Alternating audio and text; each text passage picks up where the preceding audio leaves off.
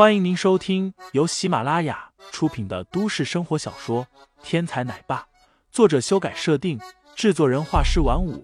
感兴趣的听众老爷们，赏个三连，点亮我的关注，点亮你的夜空。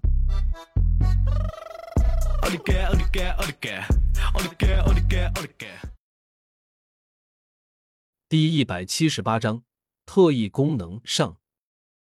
林飞拍了拍手，将破损的舱门扔到一旁，：“我没事，我们现在去找梁志华。”那名戴帽子的员工此时像是傻了一样的看着林飞，心中的惊惧无以复加。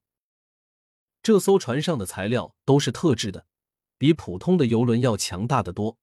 林飞三脚踹断了锁门的钢柱，又用双手硬扛了舱门的冲击，这还是人吗？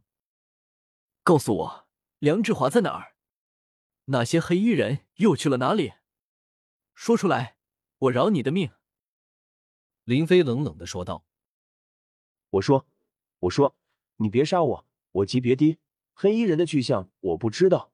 但是梁志华如果上班的话，会在海钓区；不上班的时候，通常会在三层的员工宿舍。”戴帽子的员工此时不敢有丝毫的反抗，直接说出了答案：“我们走。”林飞拉着陈月，直接离开了六层。黑衣人的事。林飞相信这人不会说谎，因为他一直都在盯着那人的眼睛，嘴巴可以说谎，眼睛不会。海上花号的船上有一百多个员工，因为他们常年混迹在船上，所以他们的宿舍其实比银卡会员的住宿条件更加高级。林飞并不清楚梁志华住哪一间房间，他顺着通道一间一间的找过去，这些宿舍大部分都没有锁死。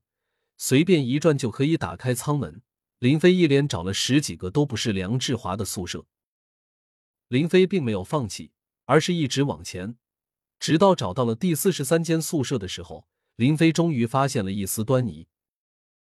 这间宿舍内挂了一张白子梅的大幅海报。林飞，是不是这一间？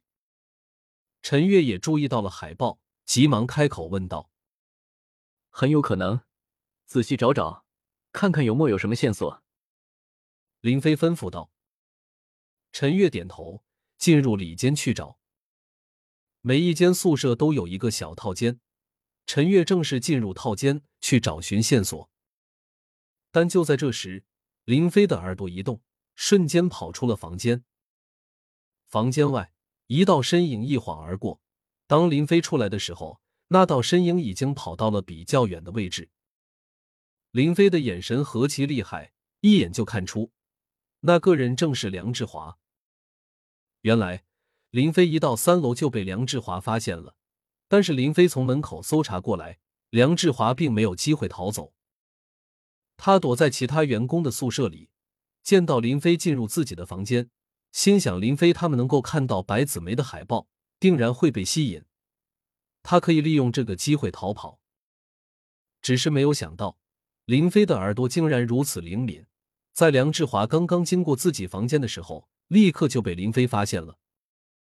原本还担心脚步声太重会被林飞听到的梁志华，此时一看到林飞出了房间，立刻不管不顾，撒腿就跑。可是他毕竟只是个普通人，论速度如何快得过林飞？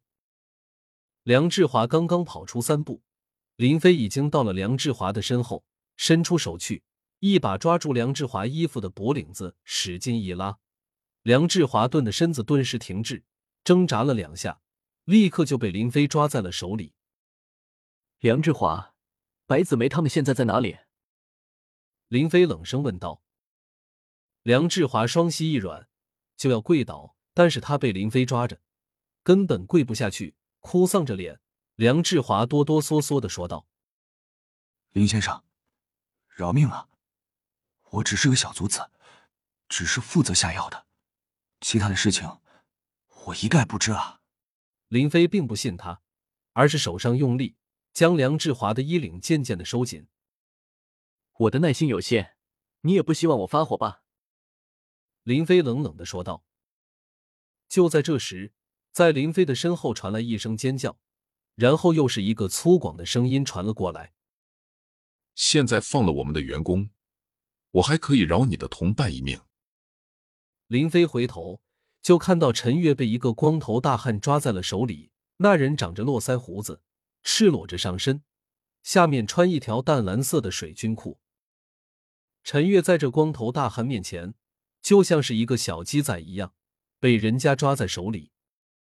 光头大汉见到林飞回头，立刻手指收紧，掐得陈月脸色绯红，不住的咳嗽，竟然一时喘不过气来。